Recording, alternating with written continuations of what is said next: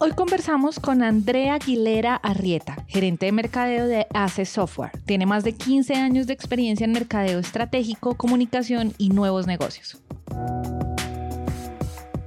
Algo que me llama muchísimo la atención es que a pesar de haber estudiado en un pregrado en diseño industrial, un campo que pues no se relaciona nada de manera directa con el marketing, Andrea se fue metiendo poco a poco en este mundo y hoy en día es su gran foco laboral. Por esto, hoy hablamos con Andrea sobre, por un lado, la gestión del cambio en las empresas y la importancia del liderazgo en estos momentos de transformación. También hablamos sobre esta adaptabilidad en ambientes de trabajo desafiantes para ajustarse a dinámicas y ritmos diversos con el fin de lograr el éxito. Y la verdad es que, por último, también tocamos un poco el tema de la integración entre el marketing y el sector comercial de las empresas. Así que, bueno, pues yo soy Dani y esto es un nuevo episodio de CMO.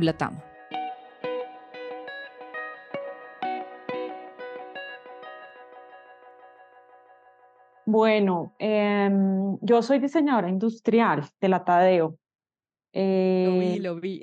Entonces, digamos que, que pues por ningún lado yo pensaba quedar en marketing, en marketing, ¿no? Digamos que cuando me gradué del colegio yo amo las manualidades, como la parte como creativa. Entonces, pues en esos cursos que le hacen a uno en los colegios como para aterrizarlo a uno, pues fui a varias clases de, de, de, la, de, de diseño industrial y me encantó me encanta untarme, ¿sí? Pero no solo, digamos, literalmente hablando con lo que uno se unta en una plastilina, sino creo que se, digamos que trasciende, ¿sí? Em, entonces, antes de graduarme, tuve la oportunidad de empezar a trabajar en Adidas. Y ahí, en el departamento de Trade Marketing, yo entré a un programa que ellos llamaron como Espartanos, era una cosa súper de guerrilla, literalmente, eh, en no la, no la parte de marca propia, sino en la parte de wholesale, que es donde están, eh, digamos, Sport Life, People Place, ¿no? Como los canales de distribución de ellos, ¿listo? Porque yo entré a ese programa en la parte de visual merchandising y después me fue yendo bien y me fueron como metiendo en la parte de trade. Yo terminé eh, capacitando a la gente yo, ¿sí? En mi infinita ignorancia en ese momento porque no tenía 23 años, dije, ¿cómo voy a hacer? Me va a tocar lavar mi cartón, ¿no? Y pues pensé, o sea, la multinacional es muy chévere, es muy cool, Adidas es una marca preciosa que amo, pero es eso, una marca cool, ¿sí? Sí. Entonces, pues yo tomé la decisión de salirme, ¿sí? Yo duré casi dos años ahí y empecé a trabajar en una empresa de investigación de mercados, que es donde realmente me formo, ¿sí? No tenía ni idea de nada, o sea, no tenía, porque, claro, en Adidas el marketing es B2C, y yo entré a, trabajar en una empresa B2B, página web, generación de demanda, eh, gestión comercial. Yo tenía que hacer la gestión comercial y ahí realmente es donde me formo. Duró casi cinco años. Realmente crecí un montón y creo que se me aparece como la oportunidad que siento que tenemos muy pocos, aunque lo tenemos y es de integrar la parte de marketing con comercial. Yo siento que estos son dos mundos que tienden a verse por separado, pero ahí no radica el éxito, al contrario. mi jefe era muy exigente, pero debo decir que le agradezco gran parte de lo que soy como profesional. Digo gran parte porque pues el, realmente el que, el que procesa y, y aprende es uno, pero me dio una guía muy brava, muy brava. Claro, o sea, tú de una vez estabas abriendo tu mente a voy aquí, voy allá, esto funciona. Creo que incluso hasta qué, qué nota de experiencia si uno está comenzando, porque es como, incluso como qué sectores te llaman más la atención, qué tipo de marketing te gusta más, que en donde tú dices, uy, no, a veces uno se imagina, por ejemplo, uno diría, si ya estaban Adidas, ¿cómo se va a ver de Adidas? Y mira que a veces uno tiene una percepción de qué es hacer marketing en un sector o en una empresa y puede ser una cosa totalmente diferente. Y bien lo dices porque definitivamente mi perfil o el que yo quise desarrollar por mi personalidad no es el masivo, ¿sí? Después tuve la oportunidad, después ahora te cuento cómo volví al sector masivo, pero efectivamente yo soy un, una persona que requiere estructura, procesos, tiempos, y ese en el masivo, eso en el masivo casi que es imposible, ¿no? Porque es reactivo, muy reactivo. Yo podré tener planeado todo lo que quiera, pero si las, las marcas van mal, ta, me toca reventar con una promoción. Si la, si la gente no está corriendo lo suficiente, ¿no? O sea, es, es, es una cosa que va muy, muy alimentada realmente el consumo. En el B2B no funciona así. Y yo me fui por ahí y creo que elegí bien eh, porque mi personalidad encaja muy bien ahí. ¿sí? Entonces en el B2B hay mucho, mucho más pensamiento estratégico. O sea, estamos hablando de que en un B2B puede tardar meses, incluso conocer una empresa que el ciclo eran años, versus lo que tú dices, mm, tienes amor y amistad, pero al otro mes pasas a Halloween y ya estás en diciembre y entonces es como el consumo va toda. Muy loco. Pues para mí es muy voltajudo. Efectivamente, a más que muy voltajudo y uno dice, hay cosas que se pueden medir ahí, pero hay cosas que definitivamente se pierden de vista, ¿sí? Por lo mismo. Después de, la empresa de investigación de mercado, se pasé a Computec, que es lo que antes era Data Crédito. Yo entré a la unidad de servicios digitales, de la, al, BPO. Y mm, bueno, ahí realmente creo que fue otra gran plataforma porque, digamos, como que salgo de una empresa... salgo de una empresa donde todo estaba dinámicamente orquestado, porque además era más pequeña, la empresa de investigación de mercados, digamos, en donde realmente el liderazgo permeaba completamente el equipo, a una empresa de otro tamaño de 400 o 600 personas, si no estoy mal, cuando yo ingresé en un proceso de transformación loquísimo, porque es una empresa que estaba, digamos, soportada en lo tradicionalmente físico, o sea, se imprimían 25 millones de documentos como facturas, cartas, ¿no? Digamos, lo que te llega a ti de la vivienda, eh, lo imprimíamos nosotros o lo enviábamos nosotros por correo electrónico. Y yo entré a liderar eso, yo entré a liderar el proceso de transformación sin tener eh, ni coño idea, ¿no? Porque en qué momento, te estoy hablando de el 2016, o sea, transformación en ese momento era qué, ¿sí? Transformación digital era como, se, pensaba, digamos, literalmente en, en, redes sociales cuando incluso eran muy incipientes, ¿no? No, no lo que son hoy. Y ahí pues otro, ¿no? Como el gobierno corporativo, digamos, otro tipo de líderes, gente con mucho poder y esas dinámicas que creo que casi, o sea, todo el mundo lo cuenta tomándose una cerveza con los amigos, pero son casi que secretos a ciegas porque es lo más difícil de trabajar, ¿no? Las relaciones, las relaciones. Mucho poder, mucho poder. Y creo que muy complejo además el tema de relacionamiento cuando entras a un rol de transformación, un rol de cambio, cuando el cambio por naturaleza, casi que por definición, tiene resistencia, o sea, eh, dentro del cambio siempre hay resistencia, pues porque, o sea, no me imagino si normalmente en estas grandes empresas, que yo creo que al final, cuando uno va creciendo su empresa, no entiende por qué las empresas van haciendo procesos y demás. Claro, porque la falta de procesos y eso también hace que se pierda información, oportunidades, negocios, o sea, literalmente cuesta.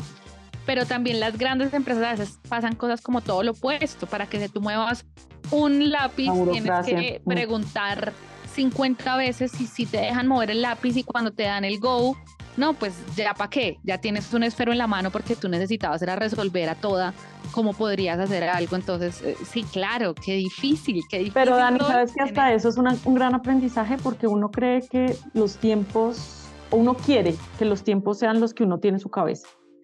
Pero yo he aprendido a que los tiempos de cada compañía son perfectos. Me haces pensar incluso, por ejemplo, una startup versus una empresa tradicional si una startup no se mueve rápido, es que literalmente tienen un fondo de dinero con el que hay que lograr resultados o nos vamos a morir.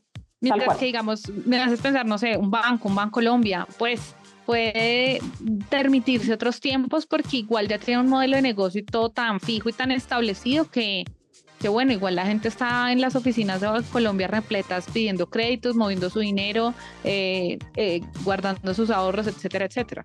Claro, y con eso no quiero decir que es que no necesiten la agilidad, pero en la medida en que van, digamos, madurando sus etapas, ¿no? Van encontrando una base que soporta esa operación con esos tiempos. Súper interesante eso que dices.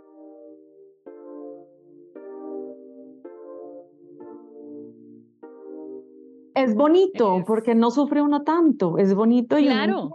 a, a, poder fluir con, el, con la empresa, porque muchas veces esa dificultad de relacionamiento se da por eso, porque claro. los nuevos no entendemos el proceso, llega, llega, llegamos a querer cambiar muchas cosas, nos frustramos, no se dan, ¿no? Entonces uno realmente, que es otro gran aprendizaje que tengo, como que tiene que poderse adaptar. Y yo creo que muchas empresas, o sea, muchas, muchas personas que incluso nos están escuchando pueden estar en un rol en donde en su organización necesitan un cambio o están atravesando por un cambio. Entonces, no sé, como que si tú volvieras a pasar por ese reto, en te sales de trabajo y tienes que volver a pasar por un reto en donde hay que liderar eh, un tema fuerte de cambio, ¿qué aprendizajes te llevas o qué herramientas te llevas que de pronto tú dices, ya, ya por lo menos esto sé que lo hago así o que utilizo esta herramienta? Sabes que me gusta mucho tu pregunta porque yo creo que a mí la vida me ha puesto por alguna razón en empresas en donde ha sido crítico el proceso de transformación. Ha sido una cosa, pero de otro nivel, ¿no? Y lo ha acompañado efectivamente. O sea, yo desde hace casi ya 15 años hago un, un proceso de psicoanálisis que no he cortado y que es intenso. O sea, cuando arranqué, arranqué cuatro veces a la semana, después pasé a tres, hoy estoy en dos, sigue siendo, digamos, como sigue siendo intenso porque encontré en esa herramienta el poder para poder transformarme y para poder entender el cambio. Me, me, estás haciendo reflexionar incluso en mi empresa y como que digo, a veces el cambio es agotador, pero lo que tú, o sea, la forma en la que tú lo, lo tomas, me encanta como, como lo vives también como persona. Y la, el, el mensaje que me queda, que lo dijiste y me parece súper poderoso es, por lo menos la forma en la que uno comienza a tranquilizarse, ¿no? A decir, bueno, así son los tiempos. No es como que, y creo que, que eso de pronto es un concepto que a veces tenemos cerrado, que fluir o que tranquilizarme significa que no me estoy moviendo, que no estoy actuando, que soy mediocre. Y eso no es mediocridad, es simplemente estoy también entendiendo el organismo en el que estoy entrando y el organismo en el que estoy entrando funciona así. Total, y además el ritmo, porque es que si uno lo, si uno lo saca del, del tema empresarial, ¿cierto? Si tú tienes un ritmo así, ¿no? Digamos con esta ondulación y le metes uno con más, perturbas el, este, ¿no? Somos muy humanos, somos muy humanos. Pues mira, la compañía empezó, digamos, como su crisis, efectivamente. Pasaron, yo tuve varios jefes, pasaron varias direcciones, varias presidencias y ya digamos un momento en donde nos tocaba pintarnos y pintarnos, yo ya yo digamos que estaba ya en el rol de marketing, marketing porque yo entré producto y nos tocaba dibujarnos y, y pues sí, ver si definitivamente pues la compañía no necesitaba no y, y no había presupuesto para marketing, entonces una persona en marketing sin presupuesto ¿qué hace? ¿Sí? El que sea, mil, dos mil, tres mil pesos, el que sea. Entonces, pues yo entregué mi posición y, y, afortunadamente ahí la vida responde, ¿no? Porque, porque me salió, digamos, una eh, oportunidad en, en, una empresa del grupo Lafayette que se llama Geomatrix. Imagínate, esto me parece también muy bonito. Yo nunca he brincado de una categoría a la misma categoría, entonces me da esta, esta sensación que te digo que me queda de la empresa de investigación de mercados en donde veo todas las categorías, yo realmente lo he podido recorrer y capitalizar no he trabajado en una empresa igual que la otra, ni parecida, ni el mismo sector, ni la competencia, ni nada. Entonces, imagínate, de Adidas a una empresa de investigación de mercados, de, la investigación de mercados a una BPO, transformación digital, de eso a una empresa de textiles para infraestructura e ingeniería civil. Okay. Y dije, ay, miércoles, ¿esto cómo lo voy a entender? Yo aquí esta vaina está ruda.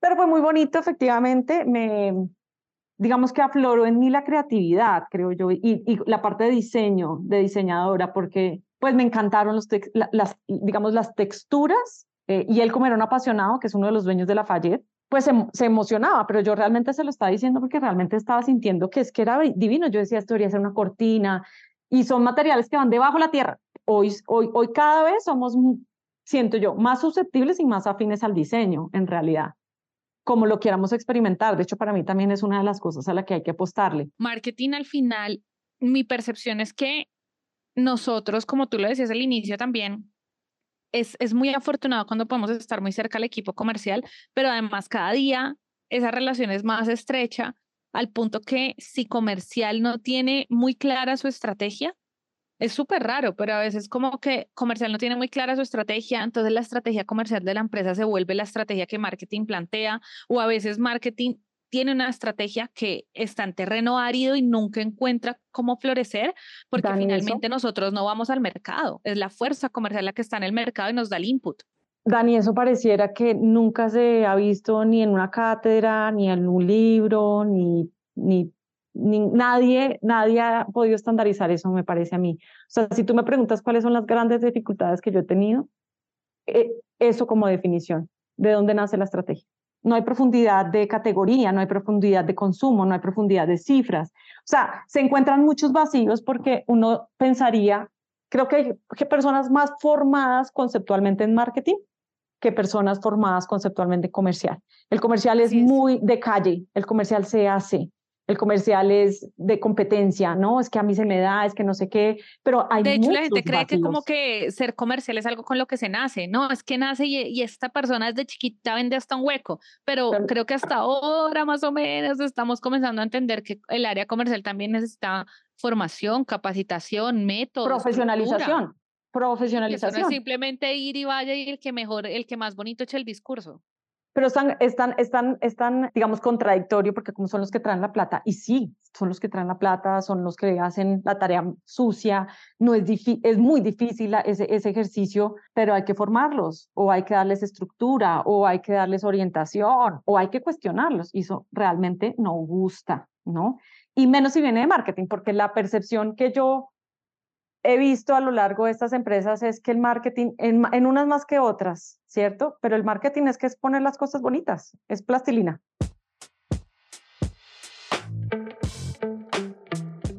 ¿Sí? Entonces, fíjate, y mira, pareciera un discurso que, digamos que se fundamenta con esto que te estoy diciendo, que les decía a estos señores, eso que ustedes hacen es muy robusto, tiene mucha solidez, ¿cierto? Si yo no le pongo forma, si yo no le doy cariño, por más robusto, por más, no, eso no, no necesariamente logra el propósito afuera. Y pareciera el tema diseño, pero piénsatelo. Entonces, ¿qué pasa? Que esos son dos, para mí son dos mentalidades que no se han logrado integrar, ¿no? Yo me acuerdo de decirle al country manager, Nicolás, un chino, eh, con el que me llevé muy bien, no puedo más con esto, porque yo soy un ser pensante y acá siento que no puedo pensar nada, nada ni les interesa, ni tengo tiempo, o sea, no iba al baño. Literalmente, no iba al baño porque no podía, ¿sí? Eh, llegaba a mi casa estallada, llegaba a mi casa estallada, o sea, yo amo ver las novelas porque me parece lo más fantástico y enriquecedor cuando son las 8 de la noche y uno ya puede decir, apagué mi cabeza y me río con cualquier estupidez y yo ni siquiera podía verme la novela, o sea, literalmente necesitaba silencio porque no, estaba, estaba abrumadísima, abrumadísima.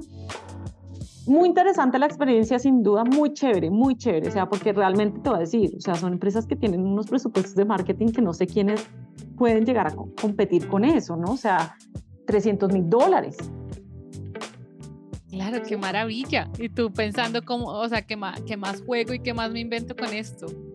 Ni siquiera me ha casado el tiempo, o sea, ya todo está ejecutado porque yo entré en julio de, cuando se estaba medianamente reactivando todo, no habían ejecutado nada del presupuesto. O sea, a mí me tocó ejecutar el 80% del presupuesto entre julio y diciembre. Sola. ¿Sí? Sola. Literalmente sola porque la niña que estaba ahí quedó embarazada, entonces se fue, yo pedí recursos, no me dieron. Bueno, realmente yo no sé cómo salir yo de ahí, te digo.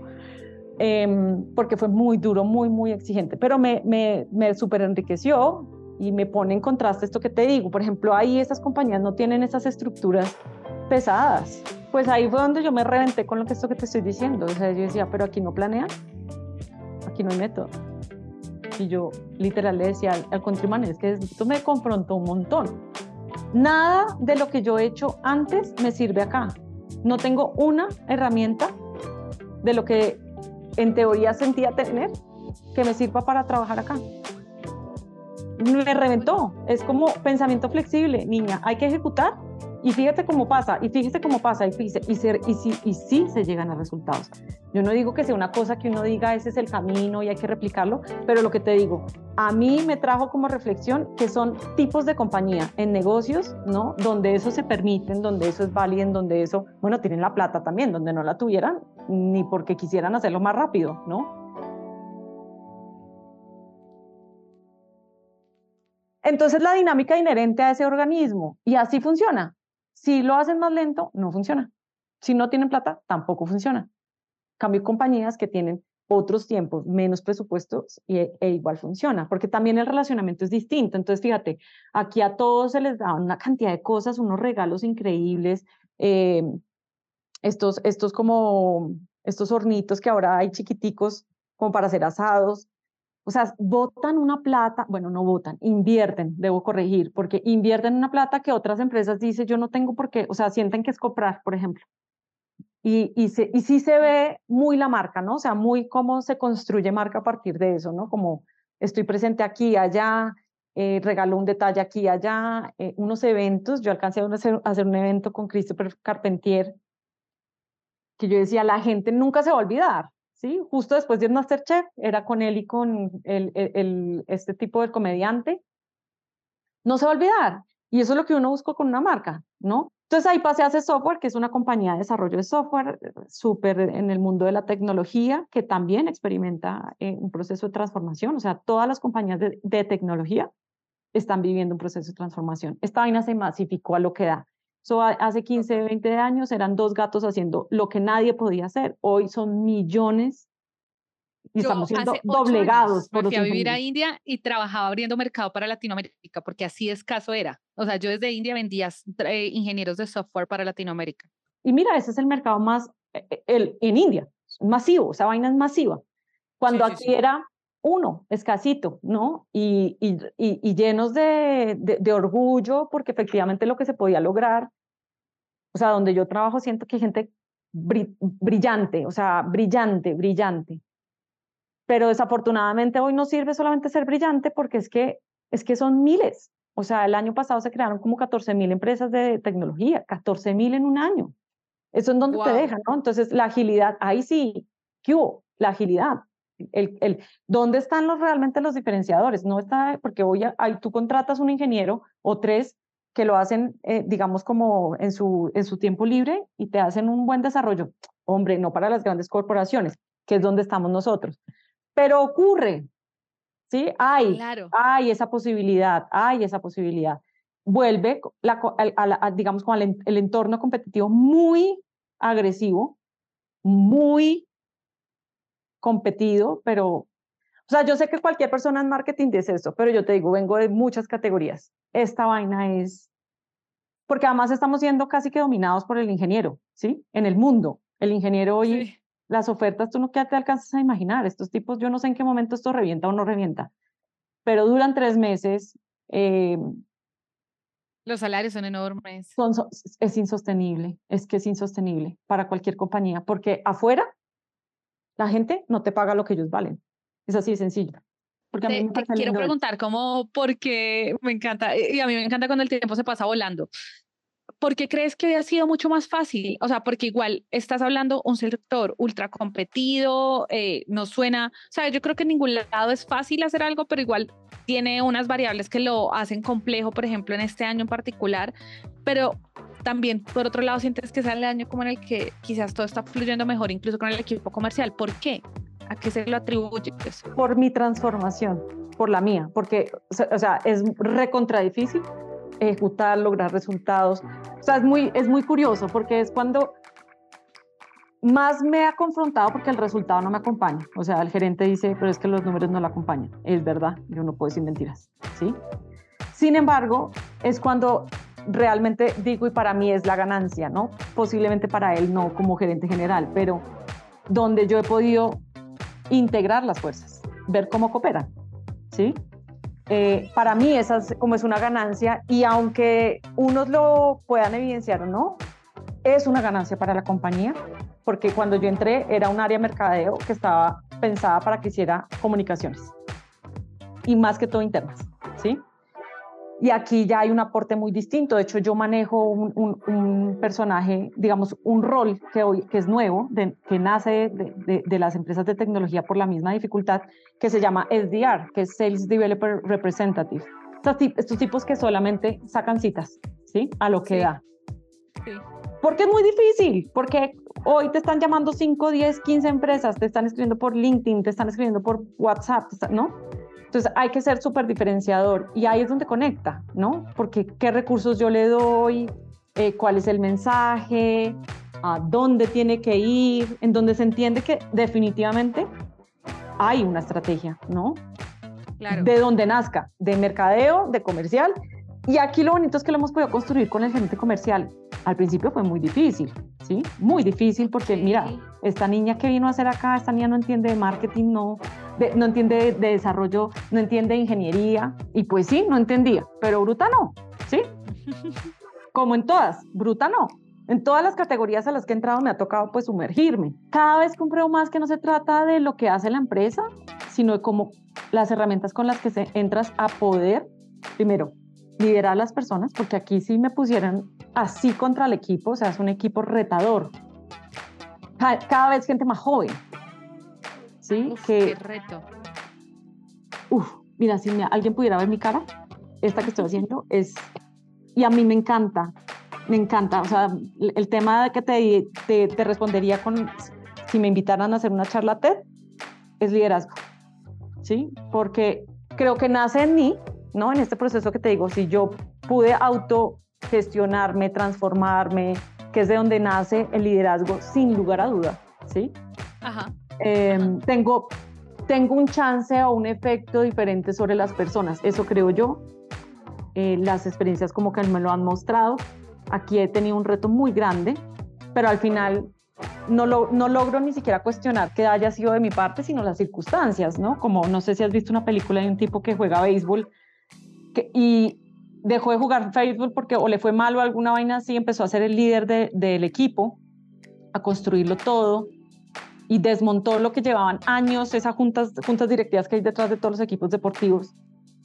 Y dijo, esta vaina hay que desbaratarla porque entendió que no es que el jugador sea malo, sino que el equipo, como está, no está engranado. O sea, este puede ser muy bueno individualmente y este puede ser muy bueno individualmente, pero juntos no cooperan, ¿no? Entonces empezó a cambiar a todos, no tan buenos, pero hicieron equipo y lograron ganar, ¿sí? Y eso siento un poco que es lo que me pasa acá, ¿no? Como fue pucha, no, no, no es que la persona sea mala, sino que hay dinámicas, ¿no? Dinámicas donde que cada vez me gusta más como ese tema. Hay personas que son hacedoras, hay personas que son pensadoras, hay personas, ¿no? Y de pronto es, por ahí está desequilibrado porque hay muchos hacedores. ¿Y quiénes son los pensadores? ¿Quiénes son los colaboradores? Me encanta porque además liderar equipos, cualquiera que sea el equipo, tiene muchos retos porque es que al final tiene mucho que ver con entender a otras personas, con sus motivaciones, con sus miedos, con sus habilidades, con incluso entender que alguien pudo tenerla, no sé, una vida mucho más cómoda, otra persona en cambio puede que esté en el mismo lugar, pero lleva años pedaleando dificultad tras dificultad, entonces eh, me parece súper interesante, Andrés, creo que eh, qué lástima, creo que nos queda pendiente parte 2 porque me hubiera encantado que pudiéramos ahondar un poquito más en esto, pero me encantó además como conocer tu historia, ir, ir como deteniéndonos en esos aprendizajes que, que te ha ido dejando cada uno de esos momentos. Entonces, en serio, muchísimas gracias.